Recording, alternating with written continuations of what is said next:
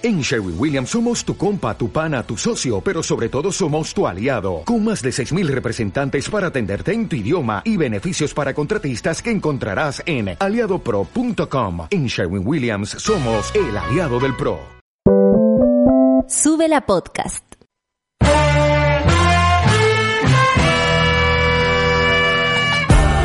Cuando despiertas en otra sintonía, ves las cosas que otros no ven. Si a veces sientes que estás viviendo en Mordor, o como diría mi abuelita, te sientes como chancho en misa, este es tu lugar. Bienvenido al grupo de contención más diverso de la historia. Para ser parte, solo debes escuchar al resto, participar a tu manera, reír fuerte y comprometerte a buscar más misioneros para esta comunidad. Agarra tu taza y sírvete un buen café con nata, que ya está aquí nuestra guía espiritual, Natalia Valdebenito.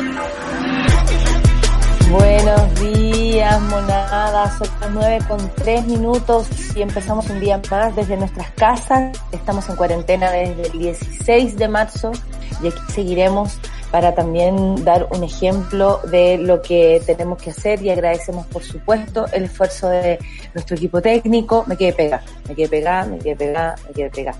Eh, de nuestro equipo técnico que hace todo lo posible, en especial a Luis, que le doy un abrazo, y a Charlie, por supuesto, que está del otro lado, eh, escondido en un lugar de su casa para que nadie lo interrumpa, comiendo galletas, lo más seguro a esta hora. Esa es la situación. Hay que ser, hay que ser claros. Así nomás es. Yo cuando veía a Charlie tomar sus desayunos, a mí me entraba un hambre, oye, ni que me hubiera fumado algo. Bueno, son las 9.4, la temperatura hoy día en Santiago van a estar alrededor de los 22 grados, en Talca 18 grados, en Temuco 14 y en Valdivia 14 también. Hay lluvia en el, en el sur de Chile y por supuesto también nos preocupa y nos gustaría saber qué está pasando en el, en el, en el norte. Así que por favor, la gente que vive, los monos y monas que viven en Arica, en Talca, perdón, en Arica, en, en Iquique, en Talca también, porque hay Villatere, eh, en, en Iquique, en Chañaral, en Antofagasta, en Mejillones, que ha tenido también un alcance ahí con las cuarentenas. Sería tan maravilloso que se comunicaran con nosotros, sobre todo para saber eh, en qué situación están, pero realmente, pues no lo que nos dice o, lo que, o lo que se supone debiéramos escuchar. Tras alcanzar el máximo de contagios en un día, es una noticia lamentable, Mañalich admite por primera vez estar acercándose al límite de las capacidades aquí, en la región metropolitana. Y el subsecretario reconoce por primera vez, que harán falta más ventiladores. Es algo que venimos nosotros repitiendo como locas. Yo creo que si alguien nos escuchaba decía, oye, de nuevo estas niñitas hablando de los ventiladores, oye, de nuevo estas gallas, oye, de nuevo estas viejas, anda a saber tú, depende de la edad de quien nos, nos critique. Pero Básicamente es así y sabíamos que esto podía pasar por la capacidad de nuestro sistema público y la realidad en la que vive nuestro país. Clínicas y centros médicos además suspenden la toma de muestras de PCR por falta de insumos. Esto es otra información gravísima que no me gustaría estar dando.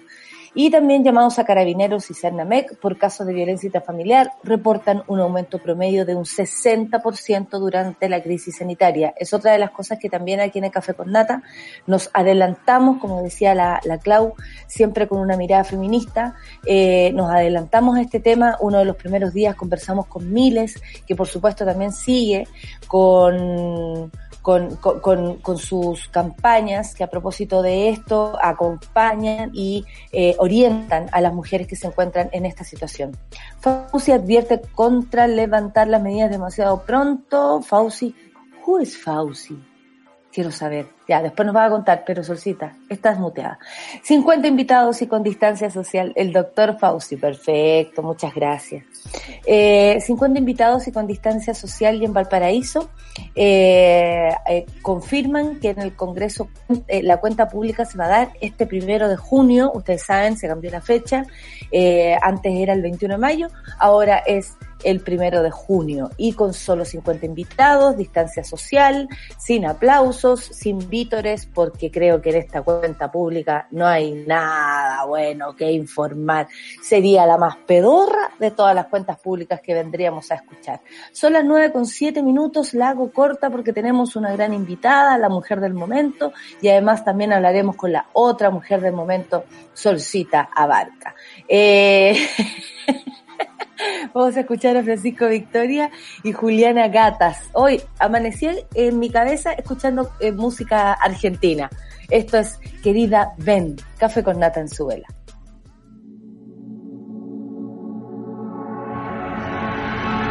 Cuando miro a la gente en esta cuadra van conmigo y están muertos o están muertos.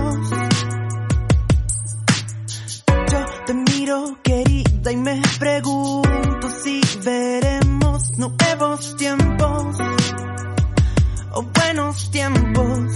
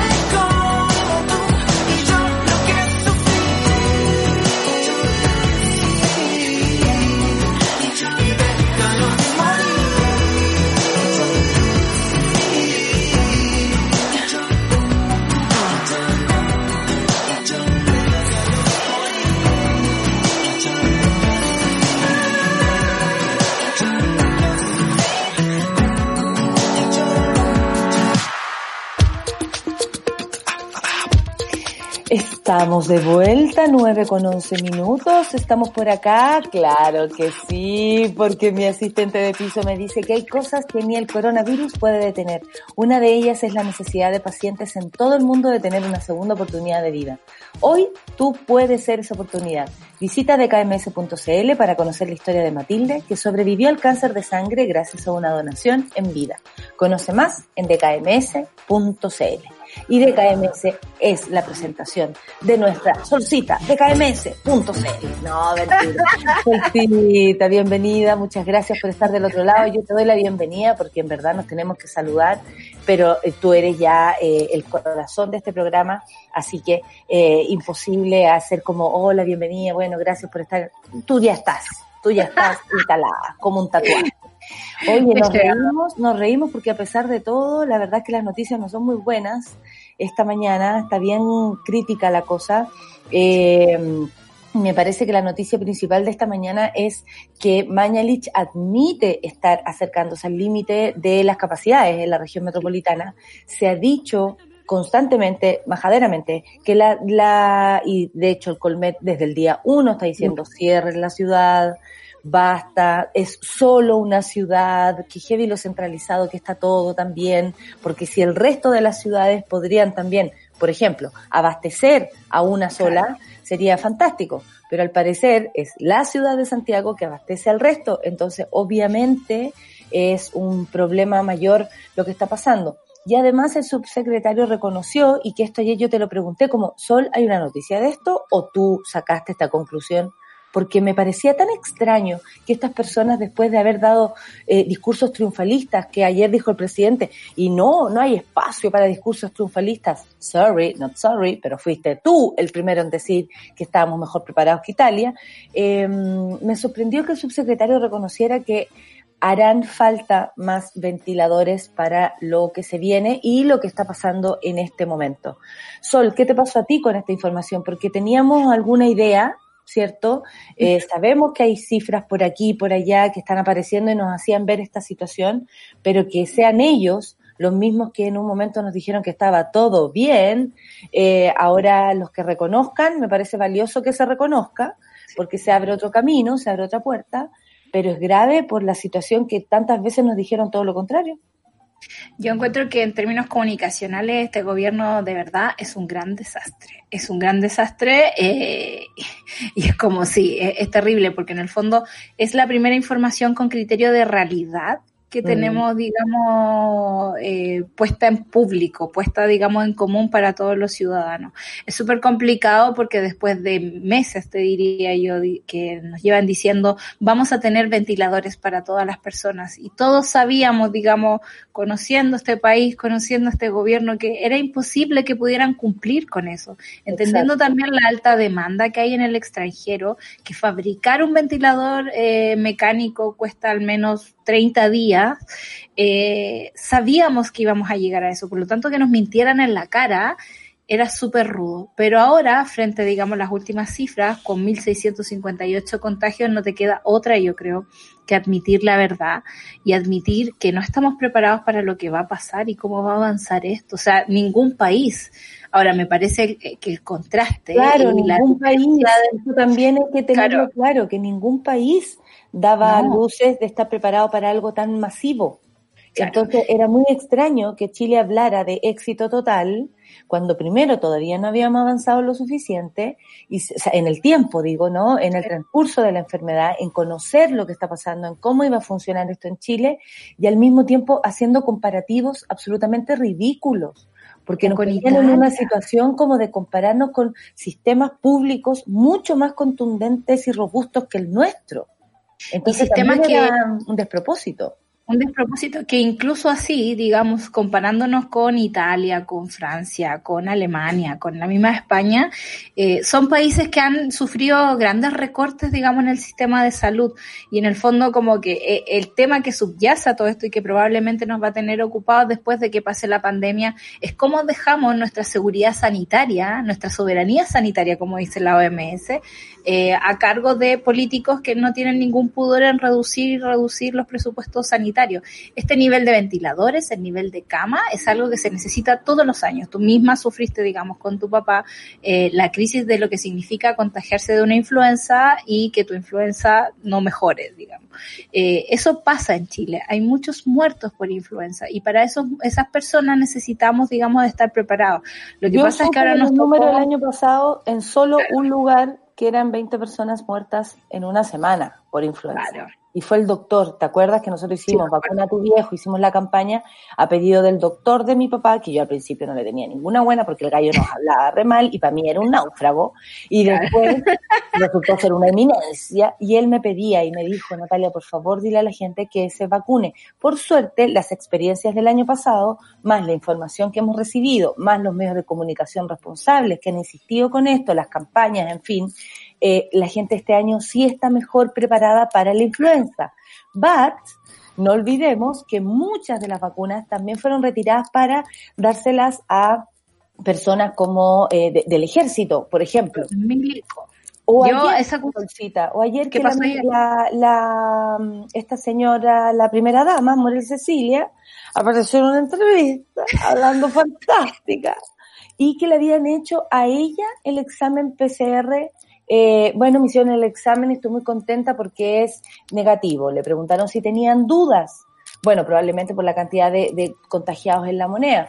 Pero la verdad es que tú decís, claro, para ello, seguro toda esa familia se ha hecho el PCR y resulta que hoy día tenemos a varias clínicas y centros médicos a lo largo del país que han anunciado la suspensión hasta nuevo aviso de las tomas de PCR. Entonces también tú dices, ¿dónde están los insumos? ¿Para quién son los insumos? ¿Cierto? Bueno, sí, y esa es una preocupación que tenemos hace rato. Digamos, yo siento que todo este periodo es bibliografía para la prueba, lo hemos dicho acá, porque en el fondo estamos en revisión y nos está tocando a todos y cada uno vivir parte, digamos, de eh, la crisis del, del modelo. Eh, y te lo digo así porque estaba pensando que en este estudio que salió de la Fundación Sol, que dice que el 95% de los pensionados va a recibir una pensión que es insuficiente, eh, y las la diferencias vida- que hay Toda la vida poniendo plata y toda, toda la vida vida poniendo plata para que la raja, se vaya de fiesta, ¿cachai? Onda, porque ahí van las, nuestras inversiones, digamos, de, de pensión. Eh, pienso en eso, digamos, cómo hemos alimentado el sistema privado y recuerdo la estadística de que los primeros PCRs, al menos, el 70% se hacían en el sistema privado. Yo misma, digamos, me conseguí una orden, fui a la doctora y me hice el, el- el examen sin ningún problema. Pero como siempre Eh, lo decimos, pero somos personas solas, que Claro. lo que ganamos es para uno. Por suerte no tenemos una familia a la cual nosotras mantener y eh, a lo más ayudar en caso de, pero no tenemos hijos. Pero ¿qué pasa en el, en el caso de esas personas que entre el examen PCR para saber qué pasa conmigo o Claro. comer en la casa, porque después hay que empezar a elegir así?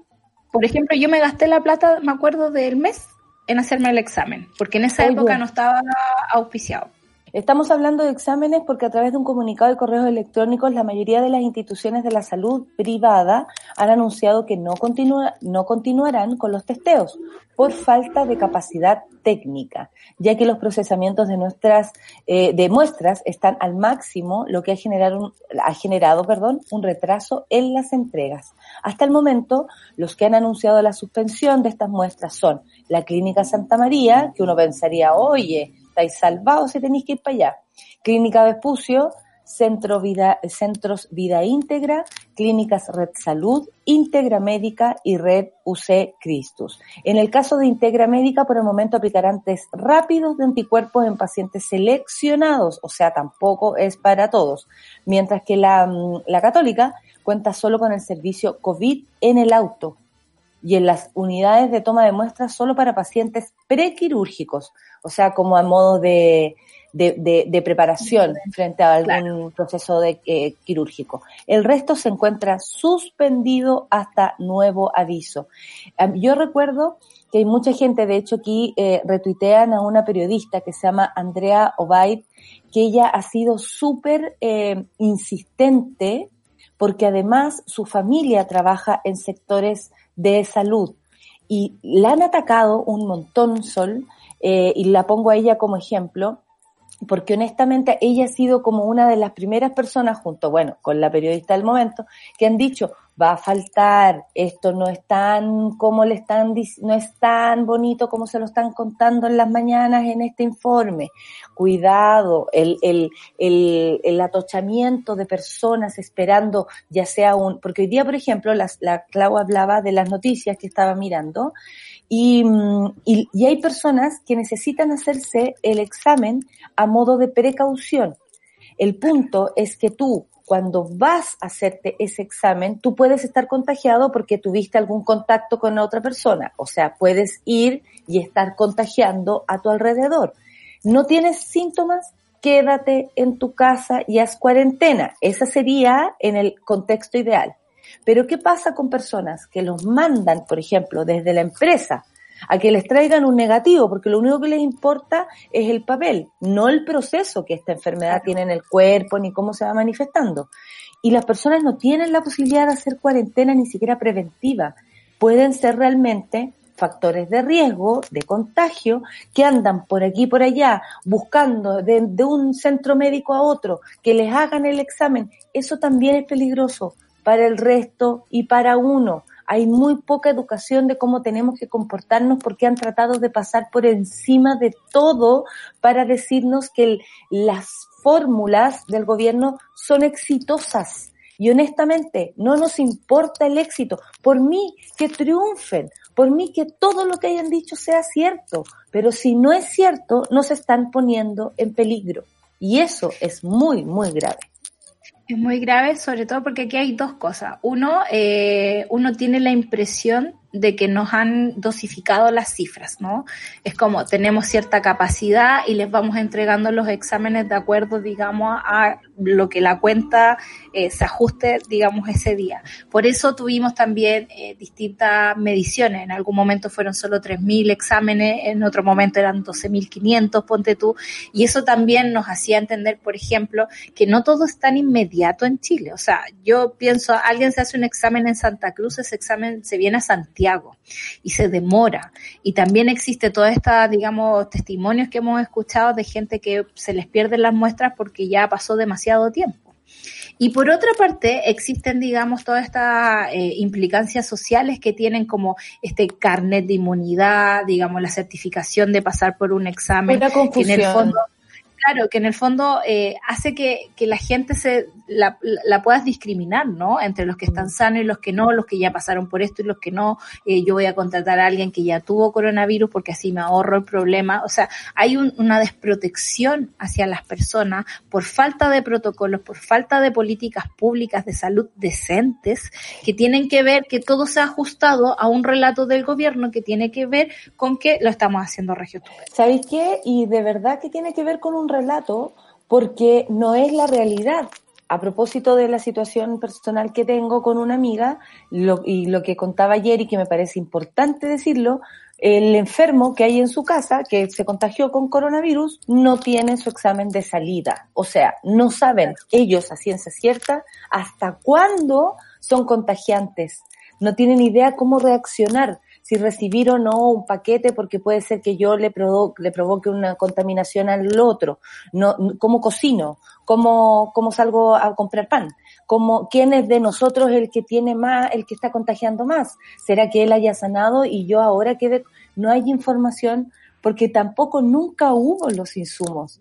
Por lo que me cuentan es políticas públicas, Solcita, políticas Sí. públicas. El ministerio, no, yo no tengo nada. El ministerio, esto, no, no, no creo, no lo toca. Ahora El ya suena. El ministerio, eh, lo- el pelo. El ministerio lo que, lo que, lo que tiene como instrucción es que no se hacen exámenes de salida. Y fin. Y ese es un problema. Y eso es un grave problema, porque las problema personas por- quedan ahí en el aire. Y no se sabe cómo, o sea, creo que lo- los criterios que ha tomado el, el gobierno tienen que ver como con sus propios criterios más que con los criterios médicos y científicos al respecto. Países que han podido controlar, y marketing, por supuesto, que han podido controlar esto son países como Alemania, que tú tienes que tener un doble negativo para recién darte de alta de coronavirus. Eh, no sabemos cómo funciona esto, no sabemos, por ejemplo, cuánto tenemos que esperar por un reactivo. Alemania, por ejemplo, y perdón que lo ponga de, de ejemplo todo el rato, eh, es un país que puede conseguir reactivos en dos minutos porque tiene los laboratorios ahí mismo. Nosotros Sol, tenemos que esperar a que lleguen de Corea. En Wuhan, zona cero, eh, de- del, del, del COVID, en este caso, desde ahí se supone que salió y se extendió, en fin, le van a hacer ahora, a propósito de la nueva, de- del nuevo brote, Nuevo rebrote. o- claro, del rebrote, les van a hacer a todas, a toda la ciudad PCR. Entonces tú también decís, ¿dónde, eh, cómo, cómo? Porque estas personas se han jactado, y le hablo del gobierno, que tienen los mejores contactos, que pueden lograr hacer, ¿cierto? Que, eh, que no vamos a decir nada, que el señor Chubú eh, eh, el, el, el, el, embaja- el embajador de China habría dicho no sé qué cosa y que El ellos tienen la, ellos tienen plata, ellos ellos ah, se, se paran ahí como como machotes, pues nosotros venimos a decirles lo que cómo cómo lo vamos a hacer y ustedes ahí quédense tranquilos. La verdad es que honestamente lo que deberían hacer es, testearnos a todos. Y esa Sí. sería la única posibilidad, por último en una ciudad, que es la ciudad de Santiago. Claro. Por último en una, porque tú decís, claro, en un país entero como este, además con las distancias, y, y agradezcamos que es así las distancias, porque si estuviéramos pegados unos con otros, esto sería absolutamente peor. Eh, como estamos distanciados como región metropolitana, obviamente hay otras ciudades que están en este, en este minuto a salvo y me alegro muchísimo. El punto es que nos tendrían que testear a todos para saber y para tener un control de aquello, pero Claro. no se está haciendo ni siquiera a las personas que tienen síntomas. Claro. O sea, y eso algo- es Esto es muy grave. Es muy grave, sobre todo porque sabemos que el contagio eh, se da no solo por la irresponsabilidad de las personas, sino también por las condiciones. Es súper complicado mandar a alguien a hacer cuarentena cuando no es mayo, 13 de mayo, y todavía no le llega ningún bono a las personas. O sea, eh, con la rellena en la mañana hablábamos de que hay gente que está pasando hambre. Hay gente que no está teniendo que comer. Reaparecieron las ollas comunes. eh, y lo estamos viendo en muchos lugares nunca se acabaron, Sol. en nunca se acabaron, por supuesto. Entonces, cuando tú no tienes un criterio eh, científico para llevar al Estado, y debo decirlo así porque en el fondo es como, ¿cómo se te ocurre mandar a hacer cuarentena, por mucho que la vida de una persona esté en peligro, si al mismo tiempo la estás dejando sin comer? Es súper delicado entender también el criterio economicista del gobierno. Toda esta cuestión de marketing, de que somos amigos de, que la CPC nos va a donar esto, dependemos de donaciones de millonarios. Te apuesto que si llegara una donación de, de por parte de Y la aún izquierda, así tampoco se han rajado problema. tanto, amiga. Y Ni aún tanto. así tampoco Ni se han tanto. rajado tanto. Ayer una persona, porque tú sabes, los comparativos de la gente en las redes sociales es bastante, es fantástica. Yo que podría tener al lado en mi bolsillo comparativo al señor de CPC y un señor, bueno, ellos hacen algo, en cambio tú, ah, ¿sabes qué? Eh, también ¿qué hay que poner las cosas en su lugar. también? Con todo, no, Sí. y con todo, perdón, y con todo lo que nos han robado, la colusión de la farmacia, la colusión del pollo, la colusión de los papeles para limpiarse el poto, en todo nos han robado, porque si el IVA que nosotros pagamos fuera absolutamente devuelto en situaciones como transporte público, por ejemplo, en situaciones como una red de salud un poco eh, más, eh, eh, claro, que sirva para todos, eh, que ese sería lo ideal, que fuera para todos, no sucede. Entonces mis impuestos se van en un extra que le llega al bolsillo al cara viejo curado, que después más encima hay que agradecerle con, con la mano en el pecho eh, lo que acaban de hacer por nosotros, han devuelto, pero ni la punta Nada. del iceberg de todo lo que nos roban a propósito de los impuestos, de cómo ellos se evaden impuestos a través de donaciones y al Claro. mismo tiempo con las colusiones de sus propios negocios Claro. en, en demedro del pueblo, digámoslo. Sí, sí, en el fondo estamos súper acostumbrados a ver a los empresarios en la tele, digamos, y agradeciéndoles casi de rodillas por lo que hacen. No se piensa en el caso de Ripley y la Teletón y después eh, llevando a todos sus trabajadores a, a contratos bajo la ley de protección del trabajo. Los números están, los números están y eso es súper claro porque en el fondo la junta de plata que hizo la CPC, que no es digamos Juan Sutil solamente, sino que un montón de empresarios, es el vuelto del pan. Es el vuelto del pan. Comparativamente, no sé, como con Jack Dorsey, que donó cerca del, si no me equivoco, el 25% de su fortuna, lo cual es bastante. Eh, es bastante comparado Hasta con la el, Rihanna, pues. Hasta la Rihanna, Toda la gente dona más. Madonna. gente, hasta la Madonna. Oye, que dicen que Madonna tuvo COVID. Ella lo admitió en su Instagram. Eh, dijo que tuvo. COVID eh, y ahora eh, salió del COVID, está muy contenta y empezó con las donaciones. Donaciones que de verdad eh, siento que hay un, un No, a Madonna no. A Madonna no. A Madonna no. No, sí, no, Madonna no. No, Madonna Eh, ¿Cuál es el, el tipo de salud que queremos? Queremos una salud para todos. Estaba pensando en Rihanna, ponte tú, que su donación fue mayor que la del Papa, por ejemplo. no. Imagínate si con una, con el puro, claro, y el Vaticano no ha hecho ninguna, o sea, no, no, eh, no ha hecho nada. ¿Qué opinas súper tenés tú de triste. eso, Sol? Eh, Bueno, siempre he tenido la misma opinión de- del Vaticano, que tiene que ver que son súper buenos para hacer negocios, que son buenos para hacer negocios con la mafia, que el Banco Vaticano tiene un montón de plata y ahora están súper terrible asustados porque los católicos no están donando. Eh, es súper fácil, yo crecí con la figura de San Francisco de Asís, como onda, botando las cosas del templo para decir, loco, con un cuadro de esto alimentamos al pueblo de Asís y se acabó. Eh, me parece que siempre tiene que ver con la caridad nada más, que en el fondo es como salvar, digamos, tu alma, eh, hiciste un nanay, pero no tiene que ver con hacer cosas reales por la gente. Eh, por lo tanto, para mí no es un interlocutor válido, o sea, como que no, no me interesa lo que hacen. Me interesa, ponte tú, mucho más lo que hizo Rihanna, que donó plata solo para eh, la comunidad LGTBI, que en este momento se ve súper discriminada y dejada de lado en, en pos, digamos, de la noticia y la primicia y todo lo que está pasando. Bueno, y hay tantas cosas que están pasando piola. Por ejemplo, el Loche dice, la prensa ha cubierto re poco lo del hospital de la Católica y la huelga que están haciendo sus funcionarios. Por supuesto, Porque también porque están pasando cosas a propósito de eso. Oye, vamos a ir a escuchar música. Hoy día, hoy día está de cumpleaños, ¿quién Sol? Cuéntanos, por favor. Stevie Wonder. Stevie Wonder, qué lindo. Yo lo fui a ver hace un tiempo atrás cuando vino a Chile. Y decía, oh, hi Chile, I love you, I love you, I love you Chile. Oh, bacán. Bueno, vamos a escuchar a amor. Stevie Wonder porque además de aquellas tierras viene ella. Ella, la más peligrosa, la más peligrosa, la que tiene eh, dando vuelta en círculo, la rockstar de los datos. Oye, eh, Ya tiene un meme. y ya tiene un meme, y ya tiene un meme que está muy bueno. Vamos a escuchar a Stevie Wonders, por supuesto, con Superstition. Porque su cumpleaños, Cumpleaños. 70 años, Sol. 70 años, sí. 70 años cumple Stevie Wonders y se lo vamos a celebrar aquí para recibir a continuación a la gran Alejandra Matos. Sigan con nosotros. Esto es Café con Nata en Suela.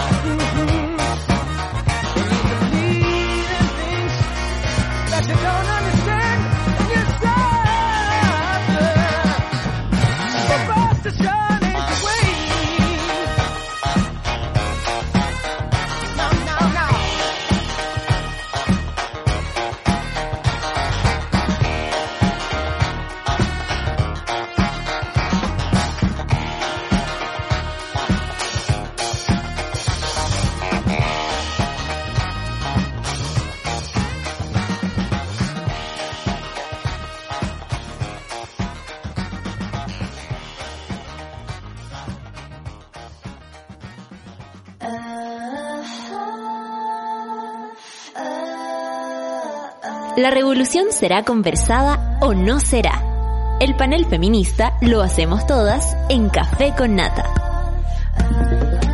El panel feminista lo hacemos todas y como estamos en una semana de, de cumpleaños, porque le informo a nuestra querida periodista del otro lado del mundo que, eh, no, del otro lado del mundo, un poquito más arriba, nada más al norte, eh, le informo que estamos cumpliendo nueve años. Entonces, hoy celebramos en este gran eh, panel, porque vamos a reunir a todas las chicas del panel, pero lo más importante es que ahora tenemos a nuestra querida Alejandra Matus directamente desde Nueva York, ahí en su búnker donde, donde hace sus investigaciones.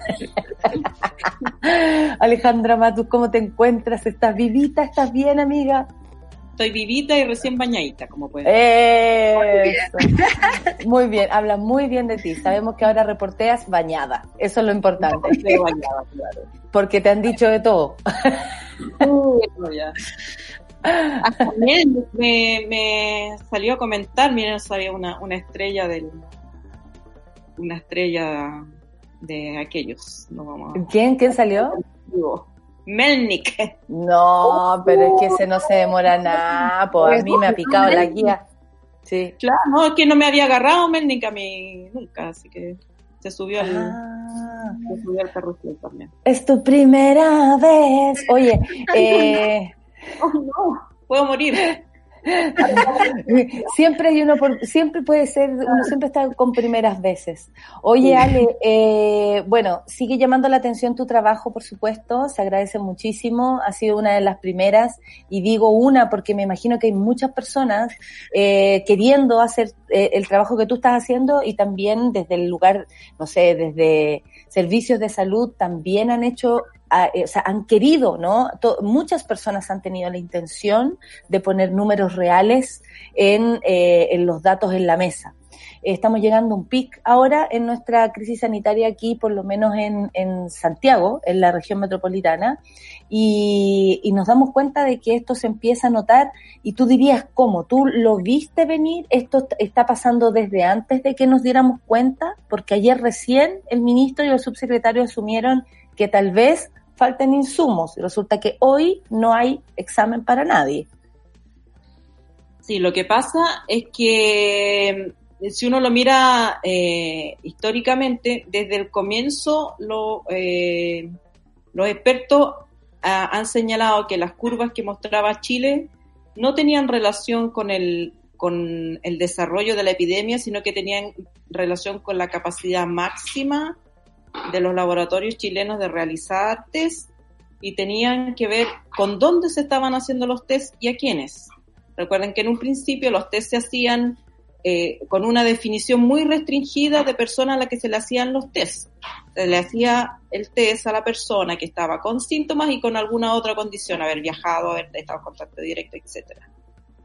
Y con un sesgo eh, eh, muy marcado hacia las clínicas privadas, porque ahí es donde las personas podían pagar el test eh, de su propio bolsillo, aunque no, digamos, no necesariamente cumplieran con estos requisitos tan restrictivos. En los sectores populares de la región metropolitana, y para qué decir en regiones donde eh, hubo varias comunas que... en Coquimbo dicen que no hay, que no han tomado, que no salen ni siquiera las Claro. cifras porque no han tomado exámenes. Coquimbo, en, en Arica, donde eh, al principio ni siquiera había mm, eh, eh, laboratorio de PCR y gente capacitada para usarlo, que es otro, eh, es otro eh, tema.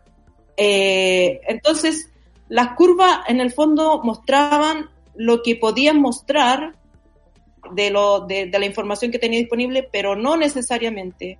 Y había muchas discrepancias de, cómo, de cómo se comportaba, digamos, eh, que señalaban los expertos. Además, los datos no estaban disponibles públicamente, el ISP no informaba cuántos, nunca se informó cuántos estaban en la cola. Siempre se informaba, Chile es el país que hace más test, pero ¿cuál?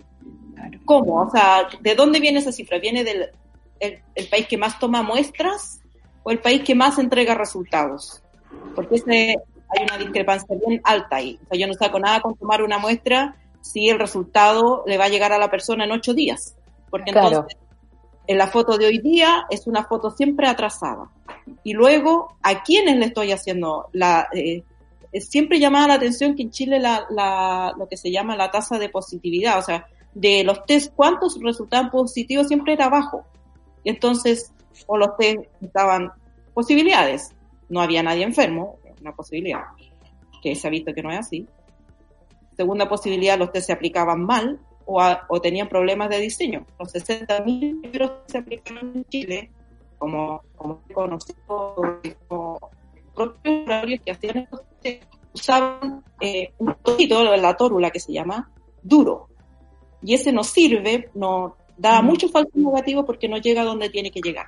Mm. Entonces los 60.000 primeros test que se tomaron en Chile se tomaron con esa tórula porque no había de la otra que es flexible. ¿Cuántas personas salieron negativas por esa causa? Y luego, por supuesto, esos test nunca se repitieron, ¿no? o sea, te salió negativo y chao, a trabajar. O sea, no, no, no hubo repetición de test a menos que la persona llegara grave de nuevo. Bueno, y y- ahora no, tampoco están haciendo examen de salida, por ejemplo. Claro, no se hace test de salida, no se hace, no se hizo test eh, nunca sistemáticamente a las personas de contacto, que es que digamos que es la medida básica. Si, si tu estrategia es testear mucho y testar masivamente para decidir eh, eh, estas, digamos, cuarentenas controladas, tienes que, tienes que tener investigadores médicos. Los Claro. investigadores, ¿con quién se reunió usted? ¿Tiene amante? ¿Se acostó con ella en el? O sea, todo. ¿Con quién se reunió? Todos los contactos posibles. Y a todas esas personas hay que hacerle el test. A todas. Sean sintomáticos o sean asintomáticos. Y luego a los contactos de ella y todo el mundo a cuarentena. Esa, esa digamos. Y esa estrategia igual es, es fallida, porque donde se ha aplicado, eh, eh, igual se te escapan, y se- basta que se te escape una persona que puede contagiar para que contagie a miles, como ocurrió en Corea del Sur con el llamado caso 31. Una sola persona contagió a 1500. Una sola persona. Entonces, eh, el tema es que cuando ya perdiste, perdiste la posibilidad de seguir esa huella, que Chile la perdió bien tempranamente, según reconocieron las propias autoridades, porque si tú ves los casos dicen, eh, ¿cómo se contagió? Decía el informe eh, con contacto directo, por viaje, y una gran cantidad no se sabe. Ya, esos no se saben, son gente que llegó enferma, grave, y no se sabía, y le hicieron el test y resultó positivo. Entonces, la otra estrategia B es que cuando ya perdiste ese, esa capacidad de monitorear, tienes que establecer cuarentenas totales, porque tú no sabes quién está enfermo, quién está contagiando, y esa persona no te va a llegar al tiro al hospital, va a llegar en 8, 10, 14 días después. Y entonces, si no tomas la medida hoy, en 14 días se te va a colapsar el sistema de salud, que es lo O que sea, de hecho, hay exámenes que quedaron perdidos por la cantidad de tiempo que pasó eh, eh, en, en la muestra. O sea, quedó ahí la Claro. muestra y no se Claro. llegó a la conclusión, Entonces, ya después de dos semanas no sirve. Y esos test deben estar contabilizados en, ese número que se pone, muestra como un gran éxito de Chile, del número, el gran número de test que toma Chile. Y da lo mismo el número de test que tomas. Lo importante es qué capacidad tienes de procesarlo.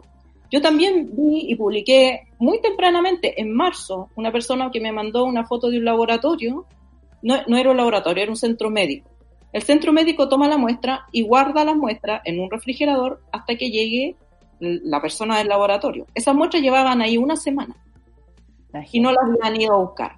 Entonces, en esa semana ya se perdió la efectividad, porque el virus no te va a esperar, digamos, vivo eh, en el frasquito hasta que, hasta que lo vayan a buscar. Eh, y hay, hay esto es, es una cantidad enorme de descoordinaciones, falta de información. Una cosa es lo que se dice o lo que se lo que lo que algún ingeniero pone en una plantilla Excel y otro es lo que pasa en la realidad. Y quienes conocemos la realidad porque conocemos los hospitales públicos, porque vivimos ahí, porque conocemos a los vecinos y todo. O sea, una hipótesis muy poco probable es que nuestro sistema de salud estuviera eh, preparado desde enero. O sea, por número de camas por habitante, por número de UCI por habitantes, por número de, personal capacitado, de, de, de, ¿cómo se llama?, de ventiladores mecánicos invasivos preparados. Son muy pocos los centros médicos eh, públicos que atienden a la mayoría de la gente en Chile que estaban realmente preparados. El Sótero del Río creo que es el único. Y el Sótero del Río ya está al tope de su, de su capacidad también. Entonces, por muy buenos que sean los equipos, por muy preparados, por muy... Eh, Buenas eh, intenciones que tengan. Intenciones, eh, en este minuto estamos en el minuto en que la gente va a quedar sin atención, la gente que está grave. Y eso es probabilidad de muerte más directa, porque aunque digan que el ventilador mecánico no salva vidas, sí salva vidas. De hecho, ayer entrevisté a la, a la jefa del, de, de la unidad de cuidado intensivo del Sotero del Río y me decía que ellos, por la preparación que han tenido y por la, la manera que enfrentaron el, tema, de 60 pacientes que recibieron en la UCI, hasta ayer había fallecido solo uno. Porque a todos los habían podido tener en ventilador eh, mecánico invasivo todo el tiempo que requieren. Un, un, paciente de COVID requiere dos a tres semanas en la UCI, a diferencia de otros pacientes UCI que se demoran en salir de la UCI una semana. Entonces, además, las camas que hoy día ya están tomadas no se pueden liberar mañana son, son pacientes que toman largo tiempo en recuperarse. Sí, además, además, además de eso, tiene larga duración el, el uso. Claro, no es, una cama UCI que, que se puede hacer eh, rotativa, es, eh, es una cama UCI que, que queda, digamos, para salvar ese paciente, y ese paciente tiene que estar dos, tres semanas ahí. Eh, entonces, si tú los empiezas a sacar antes, porque no, no tienes más, digamos, y porque van a tener que empezar a tomarse esas decisiones, o simplemente no tienes, como ha pasado en el San José, la gente se va a empezar a morir a una mayor velocidad de lo que ha ocurrido hasta ahora, lamentablemente. Y vamos a empezar a ver, además, contagios más eh, importantes en los equipos de salud. Hoy día en mm. Chile, todas las clínicas, hospitales, centros médicos, consultorio del barrio más perdido, tienen personas contagiadas con COVID. Algunas están contagiadas con test positivo, eh, sin síntomas, sigue trabajando por orden de, la dirección.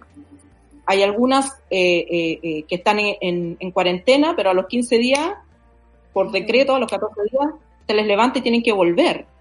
Y nadie le ha hecho un test, no hay un test de salida para saber esa persona realmente se mejoró, no sigue contagiando, porque una cosa es que yo no tenga síntomas y otra es cuánto más tiempo sigo contagiando. Las evidencias, todos los estudios que se han podido hacer hasta ahora eh, dicen que hasta 28 días después de desarrollar el primer síntoma, hasta 28 días después la persona sigue contagiando. Entonces, claro. todas esas cosas, eh, decisiones que a lo mejor tienen que ver con la, con la carencia, ¿no? Si yo tengo eh, 10 personas en mi equipo y se me enferma una, otras dos los tengo que mandar en cuarentena porque son contacto directo y la otra no tiene síntomas y, y, no me conta que, no, venga nomás, pues, venga nomás porque no tengo de dónde. Entonces, esas decisiones que se toman a veces con las mejores intenciones, chuta, resulta que esa persona que dejé y que está contagiando va a, va a contagiar a los pacientes, a los otros que me quedan, y así. Son, son, son eh, medidas desesperadas que van a tener consecuencias eh, eh, peores en el, en el corto plazo y, y, lo, y lo que siempre, eh, eh, digamos, por lo menos eh, yo y otros, eh, bueno, los expertos, para qué decir, trataron de, de alertar que lamentablemente las víctimas eh, más, con mayor incidencia van a ser la gente de menores recursos. Porque, porque ahí hay menos recursos por cantidad de habitantes. eh, eh, Menos capacidad de reacción, menos enfermedades de base, está más desprotegido, no se pueden hacer cuarentenas, aislamientos, eh, tienen Exacto. muchos que seguir trabajando. Hoy día nomás, bueno, en la tarde espero subir información, empresas que, que, que no son esenciales y han sacado salvoconducto presentándose como almacén. Una empresa que, que, que fabrica una cosa y se presenta como almacén ante los carabineros y tiene, y tiene a todo el personal trabajando. Claro. Es, Eh, es lo que se ve acá en el centro de Santiago, al menos que uno diría que está todo cerrado, pero en realidad uno ve el mismo flujo de un día normal de trabajo. Ale, ¿cuál es la distancia que El hay? trabajo, porque, claro, se pone mucho énfasis en que la gente no salga, que toma distancia social. Súper bien. Pero si te mandan a trabajar a la oficina y está ahí, está ahí en la oficina con otra gente eh, eh, todo el día y hay uno contagiado, adiós distanciamiento social. ¿De qué te sirve tener a la gente en cuarentena en la calle si adentro de las oficinas están trabajando? Ale, ¿y cómo se están contando las muertes acá en Chile? Porque al parecer eh, esta distancia que existe entre la realidad y el papel, que ya la vemos, digamos, en cómo funcionan los hospitales o el sistema público de salud, también existe como entre eh, en las formas que están adoptando, no sé, lo- los médicos para decir si murió por COVID, a causa de COVID. ¿Cuál es esa nomenclatura rara que inventaron? Bueno, primero que nada, eh, esta es la zona yo creo que de más oscuridad de todos los datos, Mm. porque eh, los centros médicos, lo- los hospitales y todo, eh, tienen una base de datos donde ellos entran la información, ¿cierto? Entonces ponen, ahí ponen los fallecidos. Y ahí es el, el centro, yo diría que tal vez el punto más eficiente, porque, porque los médicos están acostumbrados, los equipos de salud, eh, y digamos, Chile tiene buenos profesionales. A pesar de sus carencias, tiene buenos profesionales, entonces entran los datos donde tienen que entrar. Pero si la persona muere en su casa, el Ministerio de Salud dictó una, un instructivo que, que ha seguido el Servicio Médico Legal y Fiscalía de que las muertes en la casa, eh, la única responsabilidad del servicio médico es eh, emitir un, cer- un certificado de función hasta 48 horas después que la persona visitó por última vez el centro médico. O sea, si yo eh, hoy día estuve en un centro médico y me atendieron y me habían hecho un test positivo y tengo el test positivo y me voy para la casa y dos días después me muero, eh, o sea, antes de 48 horas me muero, ese centro médico va a emitir mi certificado de función y va a poner COVID. Pero si me muero 49 horas después, no es ya responsabilidad del servicio médico. Entonces, la familia tiene que encontrar un médico cualquiera, otro, que certifique la defunción.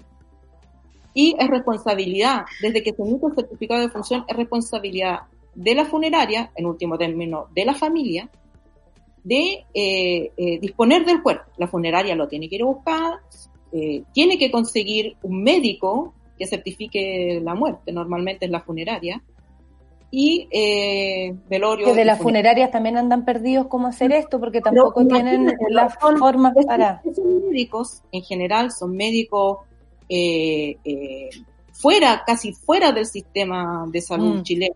Son médicos extranjeros a, lo- a los que se les paga un monto por hacer e- este certificado. Ellos no van a ordenar un test de COVID. Ellos van ahí, van a certificar eh, la causa más simple, más sencilla de lo que tienen a la vista. Eh, si la persona le muestra que tiene un certificado COVID, tal vez lo incluya, tal vez no. Tal vez sí, tal vez no. No hay una obligación, no hay un- una guía para que, para, para darle a ese médico qué es lo que tiene que hacer, a quién tiene que informarle ese médico de la funeraria que la persona esa que está en la casa era un COVID positivo. Y si se da el caso, que también es más, más probable aún, de que la persona tuvo COVID, nunca supo, no alcanzó a llegar al centro médico. Se murió en, en la casa, a esa persona nadie le va a hacer un COVID. No le van a hacer autopsia porque no es, no hay, no hay sospecha de delito, ni el, el médico de la funeraria va a ordenar un, un, un, examen porque cuánto se va de, imagínate, no, no podemos sepultar a esta persona porque es sospechosa de COVID, hagámosle el test. ¿A dónde se lo van a llevar para hacerle el test? El servicio médico legal no te lo va a aceptar porque es una muerte natural. Los servicios de salud tienen instrucción, no se hacen test a personas ya fallecidas. Si con- encontraron un laboratorio que lo hiciera, ¿cuánto se? ¿Cuánto- eh, ¿Cinco días, diez días, una semana y con el cuerpo ahí? No, en la práctica no sucede. En la práctica, la persona se murió en la casa, ya de que estaba enfermo, estaba resfriado, ya listo, neumonía. Tú has estado súper eh, como a caballo del, del caso de Luis Sergio Sepúlveda, eh, este hombre de 40 años, 40 años, muy joven, lo digo, eh, que murió el sábado en su casa en San Joaquín. Y eh, mientras hacía cuarentena, y lo más heavy fue es que se demoraron como 24 horas en ir a buscar su cuerpo, fue muy horrible la situación, la gente empezó a pedir ayuda por redes sociales, de hecho por ahí yo también me enteré, supongo que tú también, como Sí, eh, también a la una de la mañana tuiteando porque, porque había una familia desesperada y, y claro, Y en este caso también se omitió el contagio a COVID cuando se supone que además estaba en cuarentena. Y solo Claro. se señala paro, caro- eh, paro cardiorrespiratorio. Eh, Eso también habla mucho de, de como del, de lo que pasa en, a nivel general. Sí, ya, mira, reporté bien el, el- tema y tengo como toda el- el- la cadena de cosas que pasaron ahí. Este joven tenía eh, test positivo y lo mandaron para la casa, ya eh, con síntomas. Este es un típico caso de lo que ocurre, está- estaba ocurriendo antes de este colapso. Mm. Eh, los servicios eh, ti- tienen eh, estos equipos de vigilancia que más o menos te hacía el ojo qué grave está. Si no está muy grave, para la casa. Si es joven, para la casa, porque la presunción es que se va a mejorar. Entonces, si no llega ahí para la patá, te mandan para la casa y te dicen haga cuarentena. No hay seguimiento posterior, nadie llama a los pacientes. Es muy extraño el caso que las personas, y por supuesto tampoco se le va a hacer el test de salida. Cuando digan ya pasaron los 14 días, te llega un certificado a la casa que dice usted se mejoró. Y yo recibió también numerosos testimonios de gente que me, han- me, me llegó este certificado y yo todavía estoy con síntomas. Gente que todavía está con síntomas y le llega el certificado a la casa y dice, usted se mejoró, puede volver a trabajar. Le llegó el carnet. Se, se Claro. mejoró para poder decirlo en el- la cuenta. Además, por supuesto, no te dan más licencia, ya, te jodiste. Bueno, este es un caso de esos, le dijeron, váyase para la casa, usted se va a mejorar. Y ha habido también muchos casos de COVID que pasa esto, que están en un momento y cuatro o cinco horas después se mueren. Hay, hay, hay un aceleramiento porque eh, eh, se descubrió en los hogares de ancianos acá.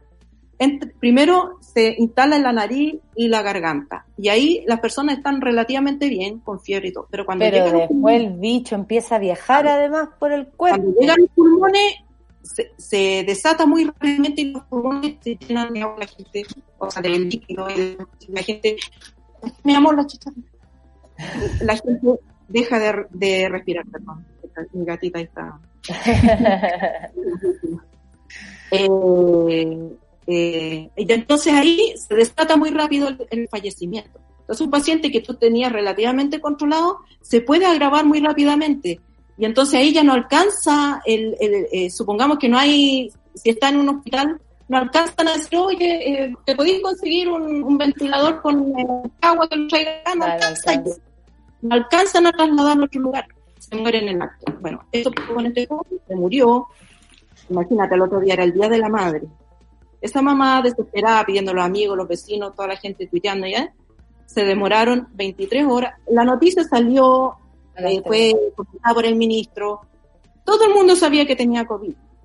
La, la doctora que lo atendió, que acudió eh, por voluntad propia, por, porque era vecina, porque se le partió el corazón de ver a esta gente que nadie iba, fue, levantó el acta de función y puso como primera causal eh, paro cardiorrespiratorio, pero en segunda causal puso COVID. El registro civil no anotó el COVID para el, certificado de función. Y aquí hay, versiones contradictorias, porque hay alguien que dice, el, el registro civil siempre pone la primera causal, pero yo he hablado con médicos y me han mostrado certificados de función que cuando ellos ponen eh, todas las causales, una, dos y tres, aparecen. Yo he visto certificados de función donde aparece primera causal, eh, deficiencia respiratoria aguda, segunda causal por neumonía viral, tercera causal, eh, cáncer, no sé. Tenían, tenían todo eh, en el certificado médico. Y la pregunta es, porque yo sé en este caso en particular, que no hubo una comunicación del ministerio, no se registró ese caso, a menos que se haya registrado por la prensa, pero nadie sabe si el caso se registró o no, porque a nadie le preguntaron, ni a la familia, ni a la profesional que atendió el caso, eh, eh, eh, necesitamos el dato para anotarlo en la del Y si Ale. agregamos, agregamos, ah, ya, perdón. Déjenme la no. última. Sí, sí, sí. Sí, lo que pasa es que ya están ahí, el panel completo. Hola, chiquilla. para, para dar pase a eso. Termine, No, pero termina el. Estábamos embaladas escuchándola. Cuando el gobierno entrega el número de, de fallecidos, dice eh, fallecieron 11. Al principio te entregan más datitos, pero eh, ¿quiénes? ¿Qué edad? O sea, no te entregan la identidad y está bien, protección del paciente. Pero hay datos que se tienen que entregar para saber, para que, lo, para que se pueda evaluar la situación epidemiológica y no te dicen ni la edad, ni se tenía enfermedades de base, ni el género. Entonces tú no puedes contrastar, mi, mi, mi hijo murió de COVID y yo veo la lista, no sé si está ahí, no sé, porque no hay ningún dato que me permita eh, decir, ah, esa persona de 40 años, sexo masculino, de la comuna San Joaquín, ah, ahí está contabilizado, no lo sé. Los datos ahora son la única certeza que tenemos y estamos hablando con la seño- se- señora certezas eh, a propósito de Alejandra Matos. Tenemos panel completo, del otro lado está Kena Lorenzini, Beatriz Sánchez, por supuesto vamos a conversar, ahora nos unimos las tres y vamos a ir a una pausa, volvemos en un ratito más, no se, no se despeguen, ¿ah? no se despeguen y llamen a todos porque aquí llegaron las locas. Café Nata en Suela. En Café con Nata, una pausa y ya regresamos.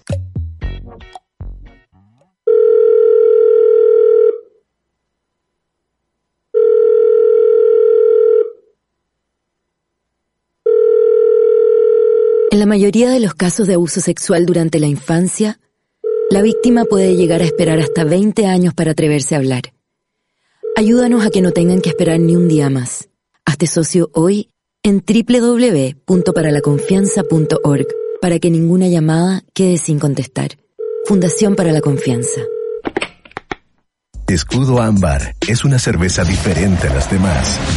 Su cuerpo es robusto, con carácter. Tiene un color cobrizo que la hace distinta. Malta caramelo para un sabor tostado único.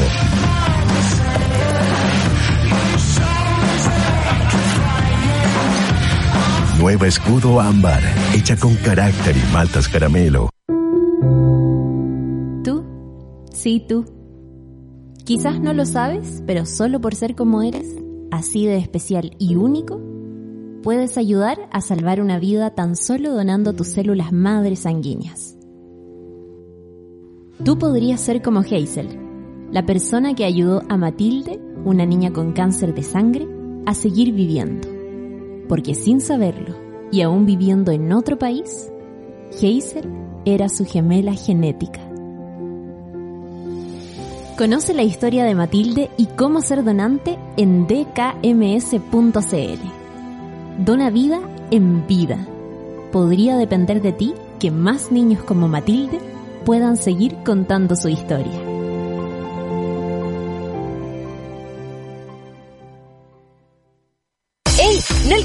Tomarte la foto para tu nueva TNE? Hazlo desde tu casa.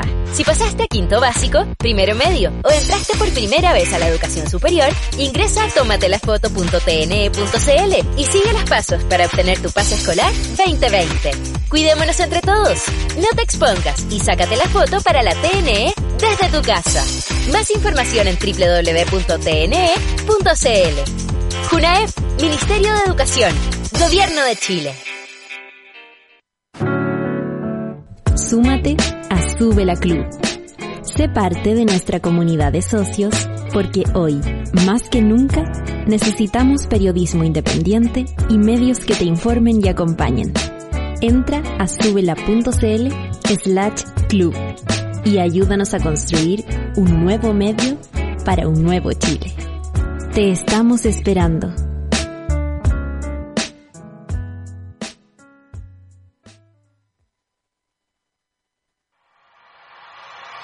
Ya estamos de vuelta en Café con Nata. Puta, y, y. Estamos de vuelta, estamos de vuelta y cumpliendo nueve años. Hemos hecho más de 50, eh, más de cuántos programas y hemos pasado mucha gente por nuestra historia. Hoy día tenemos también una- nuestras históricas. Seguimos mirando el futuro, desafiándonos a ser cada día mejor y les auditores son muy importantes para nosotros. Siempre les animaremos a que sean parte de nuestra radio. Un nuevo medio para un nuevo Chile. Eh, cumpleaños feliz. Los momentos más críticos son los espacios para que nazcan los héroes y hoy los necesitamos más que nunca. Tú puedes tomar la decisión de ser un héroe al donar vida en vida para alguien con cárcel de sangre. Visita dkms.cl para conocer la historia de Matilde que pudo ganarle su enfermedad gracias a su heroína Hazel, su donante en vida. Ayúdanos a salvar vidas de más personas como Matilde. Conoce más de dkms.cl. Y la Sofía también, de KMS le donó su médula. Eh, ¿Quién eh, está eh. hablando ahí? ¿Quién Ay, perdón. Martínez? ¿Prendí Eh, la weá? Sí, está la prendido. la quena, la quena. Saluda la a tu gente, Kena. Sí, Eh, gracias. Gracias, ¿cómo? BKMS. Oye, pero salúdanos, ya estamos al aire, ya estamos Ay, contigo. perdón, es que no me ven. Sí, te vemos. Ah, bueno, puta la weá. Las he echado de menos, no saben cuánto. Este También programa. saludamos a Beatriz Sánchez. Vea, te queremos ver. Ahí estás del otro lado. Eh, Aquí el estamos, va a. Sí, y seguimos gusto. con la Ale Matus, por supuesto, la rockstar de los datos. ¡Eh!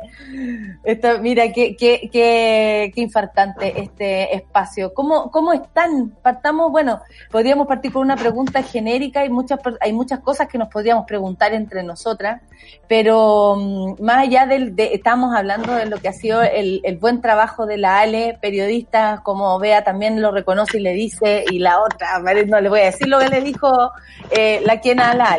Eh, pero más allá de eso, es un honor tenerlas aquí, agradecerles que hayan participado eh, el tiempo que estuvimos juntas allá en la radio, por supuesto. Ustedes son de las históricas, así que por eso en esta semana de cumpleaños quisimos estar con ustedes y que la gente también pudiera estar más cerca. Kena, ¿cómo has percibido esto? Y vamos a tener que ir rápido porque tenemos hasta las diez y media nomás. ¿Cómo has percibido todo esto que ha ocurrido? Eh, ¿Qué te parece lo que está pasando? ¿Cómo lo ha hecho el gobierno? ¿Cuál es tu visión? Y me gusta mucho más la foto que tienes tú ahí atrás que la que muestra la Pepa Hoffman cuando la entrevistan. Oh, la Pepa Hoffman. Roteca, ya. Bueno, pero vamos al grano. Te silenciaste. Silenciaste. El micrófono. Vamos al grano, dijo la polla. Eh, Vamos. Mira, a mí Mañalich siempre me ha caído mal por soberbio. Siempre he pensado que Piñera es un ludópata y que creo que a veces le achuntó, como en el caso de los 33, de jugársela por, eh, por salvarlo, porque era eh, prácticamente imposible. Lo logró. En esta oportunidad se condorió. Querían ser los mejores de los mejores, los mejores, y desde un principio la comunidad científica se lo estuvo mirando con recelo. Lamentablemente las vidas humanas no se recuperan.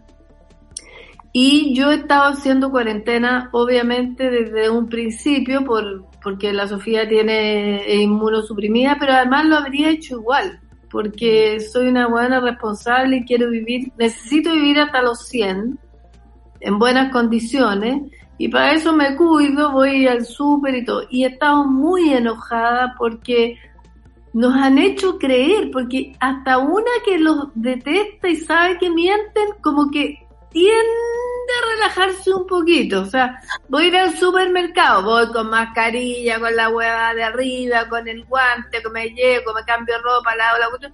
Pero hay una sensación de que cuando tú ves que se abre el supermercado, que está como llena la calle, y dices, bueno, ¿cómo hace tanta la mala raja que yo justo pilles, pise el pollo del suelo con COVID y me lo pegue en la planta del pie? Entonces, como que también ellos han fomentado este relajo innecesariamente. Y hoy día vemos, estamos pagando las consecuencias, murió hace poco, o sea, no, no murió, gracias a la vida, no ha muerto todavía, eh, espero que no muera, una mujer inmunosuprimida como mi hija, y ella ha estado, no ha hecho nada, ni siquiera ha salido.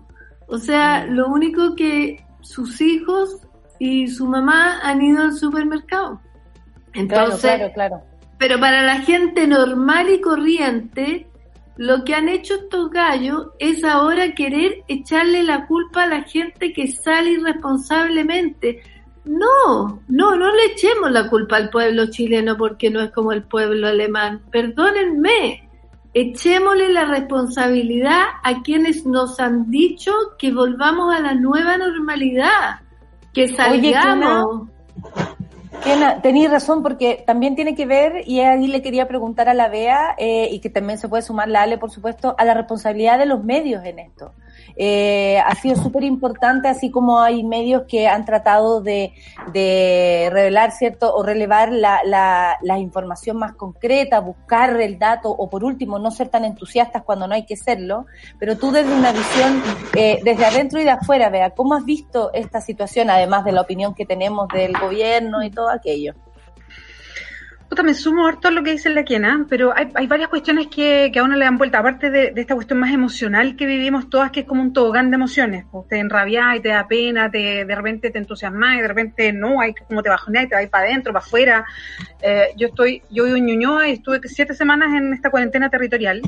Pero claro, tú, tú yo creo que con, con la pandemia tuviste como crudamente todo lo que hablábamos de- en el estallido. ¿no? ¿Quién puede hacer cuarentena realmente en Chile y quién no? Y hoy día todas las comunas que están en cuarentena, la mayoría, son como 14, es la gente que, que difícilmente puede hacer una cuarentena real porque no tiene los espacios en su casa, porque no tiene, viven en casas pequeñísimas, sin espacios. Departamentos sin balcón. Y no solo por los espacios, sino porque además viven al día o a la semana. Entonces no pueden estar más de una semana en cuarentena. ¿Cómo va a manejar eso el gobierno cuando más encima llevan una, un- empiezan a, a regatear los recursos? Y lo decía también, tú te, re- tú te referías que recién a una diputada de la UDI que muestra toda la ideología de su parte diciendo, no, el Estado no tiene que poner más plata. bueno, ¿cómo la gente va a sobrevivir una cuarentena larga? Entonces, todo, aquí se muestra crudamente lo que Chile es. Y a mí me parece que eso es una cuestión muy dura. Entonces, eh, y aquí me meto a los datos y al tema comunicacional, que yo creo que es súper feroz y, y me y me parece súper interesante lo que está haciendo Ale desde, desde Estados Unidos, además. Un aplauso para la Ale instala- de parte de nuestro instala. panel feminista. Sí, aplausos, total. Y, cari- y cariños, además, y cariños y soporte emocional, Sí, Ale, porque sí. es duro hacerlo. ¿Sabéis por qué? Porque te instalan hacia los medios de comunicación, pero también hacia todos los sectores políticos, hacia cualquiera que levante una voz disidente, así como, oye, acá todos se tienen que poner hay la unidad de Chile frente a la pandemia, todos unidos, porque esto es una batalla de Chile contra la pandemia. Como que nadie puede cuestionar nada de lo que estás haciendo, porque si no está ahí, entonces va a haber más muertos porque tú estás cuestionando. Entonces se instalan ciertas premisas que es como tú no puedes cuestionar nada porque si no va a quedar la escoba. Es tu culpa que las cosas no avancen. Entonces, no, a ver, momentito todos que efectivamente todos queremos que esto sea sean resoluciones exitosas y que nos vaya lo mejor posible, si eso no, no hay duda.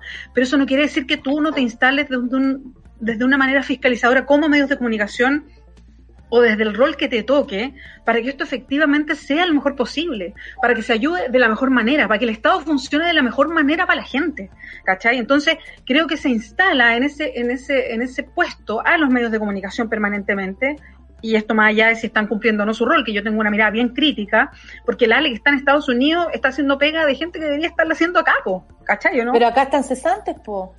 O sea, y por algo, hay- y por, y algo hay un control de los medios, Sí, ¿cachai? pero antes de estar cesante estaban ahueonantes. ¿Qué dice la Ale de eso? Mira, eh, yo sostengo desde antes de esto, por supuesto, que, que en Chile lo que falta es periodismo informativo, el periodismo básico de calle del dato diario, eh, más que periodismo de investigación, porque periodismo de investigación que se hace ya en plazos más largos, igual hay un par de locos que, que lo hacemos, digamos, y que, y que le dedicamos tiempo y tal. Pero el dato diario que sirva para, tomar decisiones hoy día, para, para poner eh, en tensión si las decisiones que toma la autoridad se justifican o no, ahí está el déficit. Ahí, y, y por eso eh, yo he estado, eh, mucha gente dice, ah, la investigación súper profunda. No es investigación súper profunda.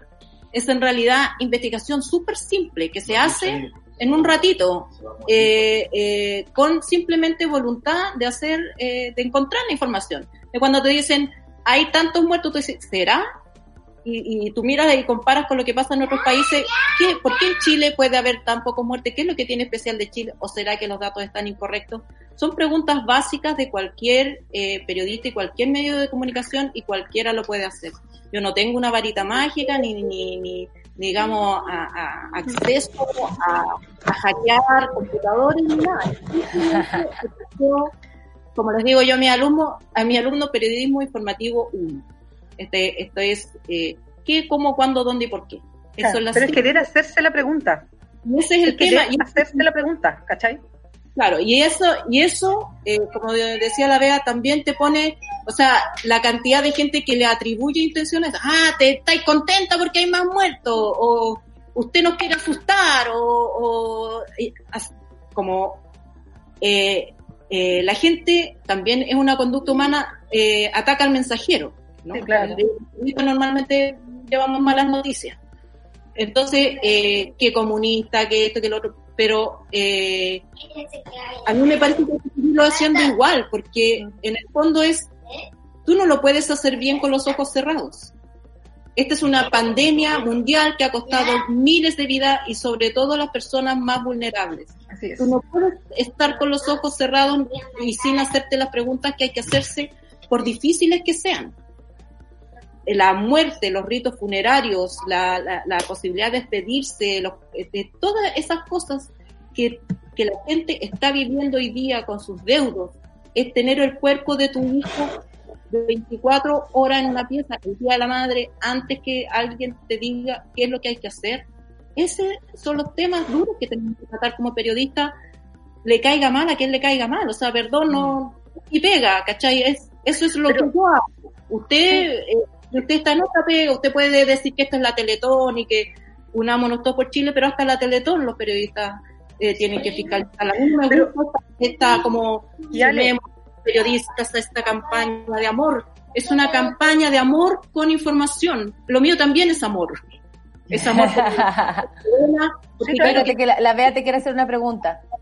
No, lo, lo que pasa es que me quiero sumar a lo que dice la Ale, como haciéndonos otras preguntas también, que yo creo que hay que hacérselas forzosamente y esto no tiene que ver con posiciones políticas o estar poniendo la trampa y, y- y quiero profundizar en eso porque, porque se instala siempre ese paradigma como, ah, claro, porque quieren poner la trampa, porque quieren que no resulte. No, es hacerse la pregunta en serio, es decir, oye, si queremos que, eh, si mm, estamos viendo el ejemplo en otros lados y que lo que más resulta efectivamente es no exponerse al virus, lo decía la Kena recién, cu- cuando tú tenés cualquier persona en tu casa con enfermedades de base, y pucha que en Chile, con las diferencias de desigualdad que tenemos, hay mucha enfermedad de base, y eso es un problema para una enfermedad como esta. Entonces, cuando tenemos esa, cuando sabemos que eso pasa, y tú le dices a la gente, tiene que quedarse en la casa con las condiciones que sabemos que existen, bueno, tú dices, bueno, ¿cómo aseguramos que la gente se quede en la casa? Bueno, solucionale sus problemas básicos, lo que puedas solucionarle. Cuando tú no le soluciones tú eso, tú garantizas que la gente en tres días va a estar en la calle porque tiene que trabajar. Uy, se nos fue eh, la, la Kena. la Kena, sí, Kena vuelve. entonces, cuando, entonces hay que hacer esa pregunta. Bueno, la gente va a salir a trabajar, no ponga la responsabilidad en ella que no cumple la cuarentena, como si dependiera de una persona que vive en una, con- en una condición de pobreza, si dependiera de ella poder hacer cuarentena. Oye, O sea, hagamos la pregunta, pongamos responsabilidad dónde está. Exacto, que esa debiera ser la discusión política. ¿Cómo hacemos, cómo aseguramos con los recursos que, que el Estado de Chile tiene que la gente pueda hacer la cuarentena? Eh, que queden los pasos directos de fondo. No estar eh, mezquinando las licencias, lo- los permisos laborales. Eh, La gente no le dan licencia si no tiene el test positivo y el test positivo se demora ocho días. Entonces, eh, Y ahora no hay test. esa debiera ser la Teletón. Esa debiera ser la Teletón en la que estamos, no que la autoridad diga que somos el, el mejor país del mundo mundial, sino ¿qué hacemos? Oye, le quería preguntar a la Kena porque precisamente ella tiene mucha conexión con, con, con, con la, con el servicio médico. La Kena conoce desde adentro cómo funcionan tanto emocionalmente como en la práctica. ¿Qué has notado tú eh, y, y qué sabías tú también de esto eh, desde adentro, Kena? A propósito de la SOFI y todo, lo, y, lo que, y tu conocimiento al respecto.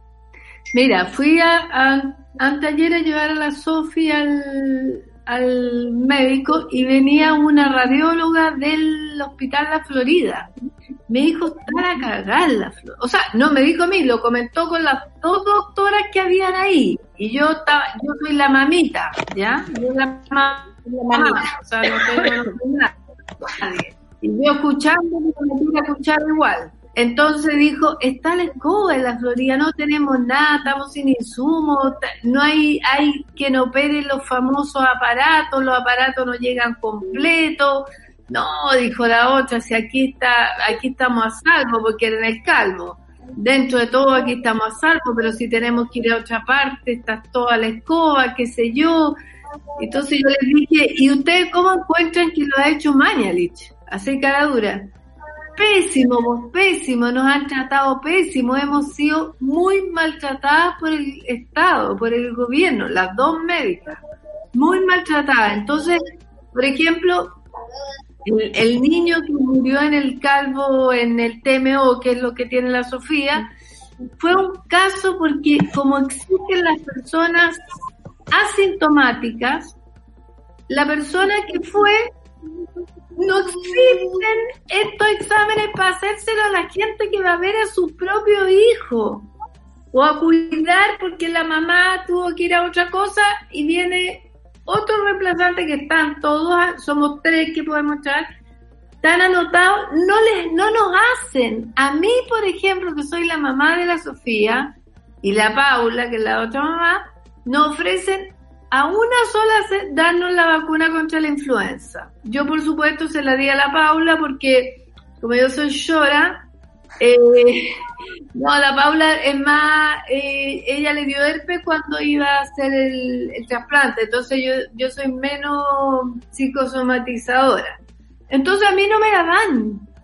Entonces yo no me la he podido conseguir, me puse neurobionta, una hueá que duele más que la chucha, para estar protegida, me cuido caleta, pero el Estado no provee, se dan cuenta que la gravedad de que uno tenga la vacuna contra la influenza pone a mi hija en peligro y el Estado no se la da al hospital. No es que los hospitales sean mala onda, es que la gente, además que pucha, mira, al te- a, a distintos hospitales llega gente con distintos niveles socioculturales. Nosotros estamos todas súper a caballo de lo que está pasando.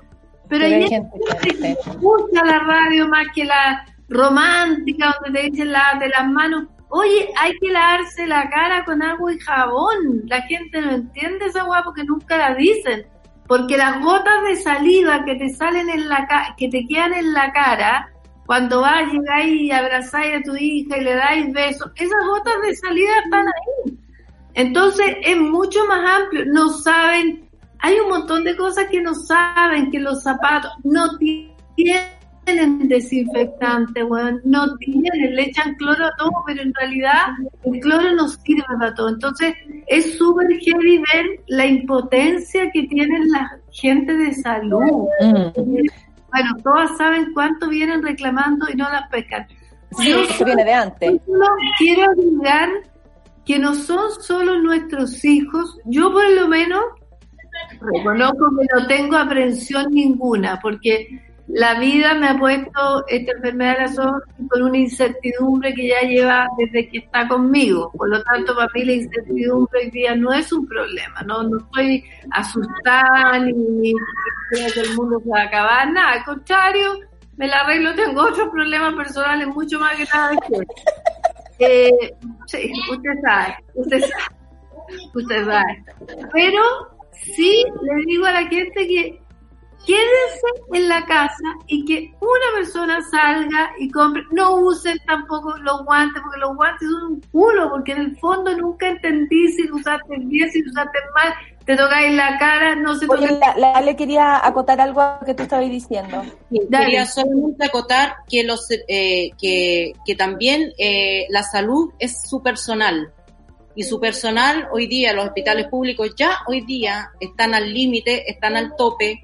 Todos los hospitales, servicios médicos, todos tienen personal contagiado y no sacan nada con tener más camas, más ventiladores, eh, lo que sea, si eh, el personal no, eh, no te puede atender.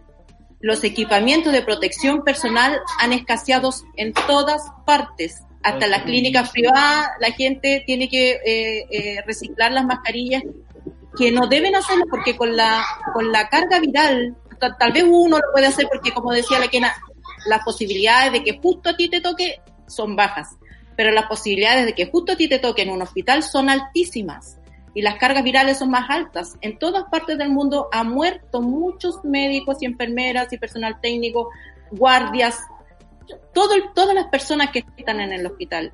Y lamentablemente ahí también ha habido un maltrato, eh, en mi opinión, porque hay muchos hospitales donde la gente se está haciendo su propio equipamiento de protección. Cariño, pero no, no son suficientes, no son los adecuados. Oye, nos queda poco tiempo, lamentablemente seguiría conversando con ustedes toda la mañana, pero como siempre nos vamos a despedir con cada una diciendo lo que quiera decir. Yo no puedo dejar de preguntarle a la Bea qué le ha parecido todo este show de, de Garín, Eh, pero eh, nada, quisiera preguntarle la cara de, de la Kena. Eh, Bea, Kena, Ale, eh, primero que todo, agradecerles que hayan tomado este contacto con nosotras, eh, agradecerles que hayan participado siempre con el café con nata y cuando iban allá, cuando en esos tiempos en que podíamos abrazarnos.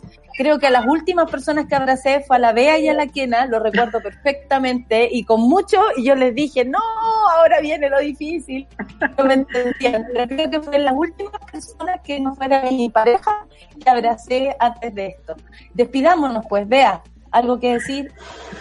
Sí, bueno, solamente como todo el, eh, esa como a toda la gente que está escuchando es como mantener como ese mm, aguante emocional para toda la gente que está trabajando. Le, mando esa- eso mismo a la Ale Matus que está lejos y está muy pendiente de lo que pasa en Chile, pero para todas nosotras que estamos haciendo distintas pegas. Nata, tú que estás ahí al aire, Kena, tú que estás cuidando a tu hija y estás muy encerrada, la Rayena está por allá haciendo, sosteniendo, veo a, a la Yanit que está también y que va a estar en otro programa, bueno, a todo, a Lucho que está haciendo el soporte en los medios, o sea, hay una cuestión emocional que es muy fuerte en estos momentos. Creo que, que lo que está pasando hoy día, tú me preguntabas por, por el tema de las lucas que ha estado como tan en el tapete público y que se disocia de otras cosas. Y yo creo que es súper importante hoy día hablar de temas que son profundos. ¿Quién te financia campañas? Es quien quiere también saber, eh, eh, en Chile hay un tema muy profundo respecto al financiamiento eh, del- de la política. Eh, ¿Quién puede financiar quién llega a un parlamento? ¿Quién pone las lucas para ver quién llega?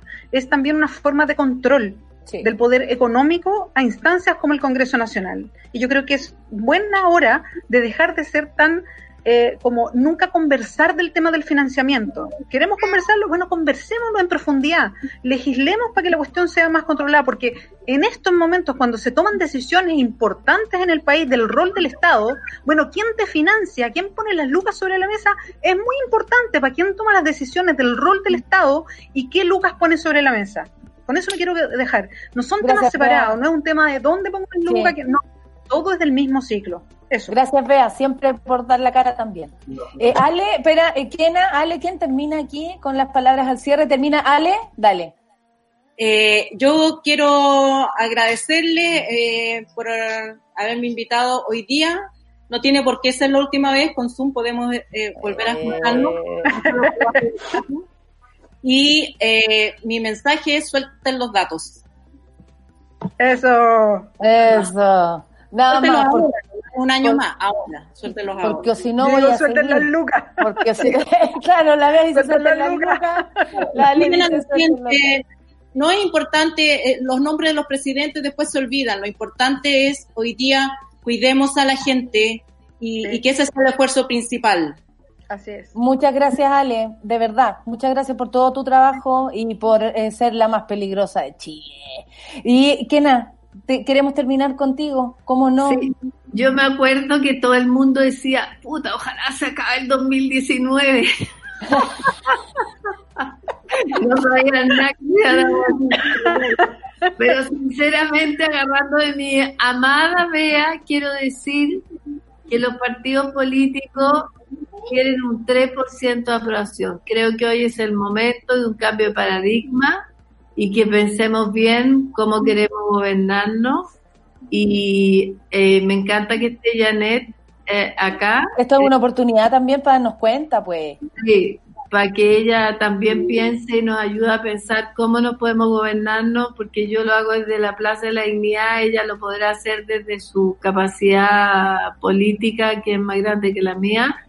Eh, allá el- mi compañero gay Power, me despido como siempre del Radio Controlador, que permite que todos estos programas existan. La ballena araya, como siempre, raya en la raya, siempre. Dale, Matu, puro amor para ti, Ale, tú siempre lo sabes. La Bea de mi corazón, la Natalia, que siempre le deseo lo mejor y creo que es la buena más inteligente emocionalmente que yo he conocido en muchos años. Así que a todas las monas y monos de este programa, exijan que me vuelvan a invitar. Cuídense. Oye. queremos que todos vivan para el 2020. Eso, qué maravilla, qué maravilla A la verte, Bea, qué maravilla verte, Ale. A la Claudita productora que está siempre detrás de esto. Así es. un abrazo. y una A la Sol, a todo el equipo y en especial a este, a este maravilloso panel feminista que nos acompañó tanto tiempo y que hoy día en esta semana de cumpleaños quisimos reunir. Ahí estamos todos. Impune al, vi- al COVID en Chile. Eso, que, se, repita, Ale, que se repita, vea. No pares, Ale. Chao. Nos vemos. Muchas gracias a todas. Muchas gracias. Te quiero, loca, te quiero. Gracias, Bea. Gracias besos, por siempre, cuídense. por siempre estar ahí. Chao, Oye. Rayen, ¿qué te parece este panel? Sí, sí. Oye, pero eh, ya no podemos más, ya no podemos No, más. sí, yo, yo estoy entusiasmadísima de poder conocer a Janet y conversar con ella, que nos va a estar acompañando aquí en, en Super Ciudadanos de hoy. Eh, pero además, siempre es un gusto poder ver este panel extraordinario que ha estado siendo parte del Café con Nata durante tanto tiempo. Eh, agradecemos los datos constantes de la Alematu. Me encanta el trabajo que está haciendo. Por Dios que hacen falta más datos y, parte de eso también cruza la conversación de hoy.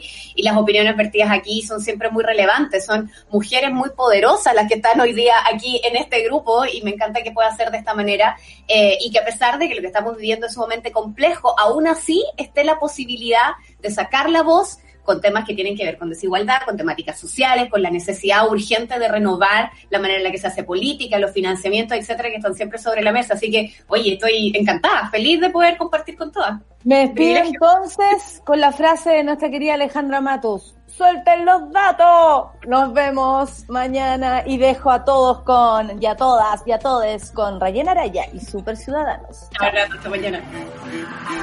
Eso fue Café con Nata. Gracias por ser parte de esta comunidad y hacer de Mordor un lugar más apacible. Natalia Valdebenito te espera de lunes a viernes a partir de las 9 de la mañana en el matinal más piteado de Chile. Solo en Sube la Radio. Y en otra sintonía.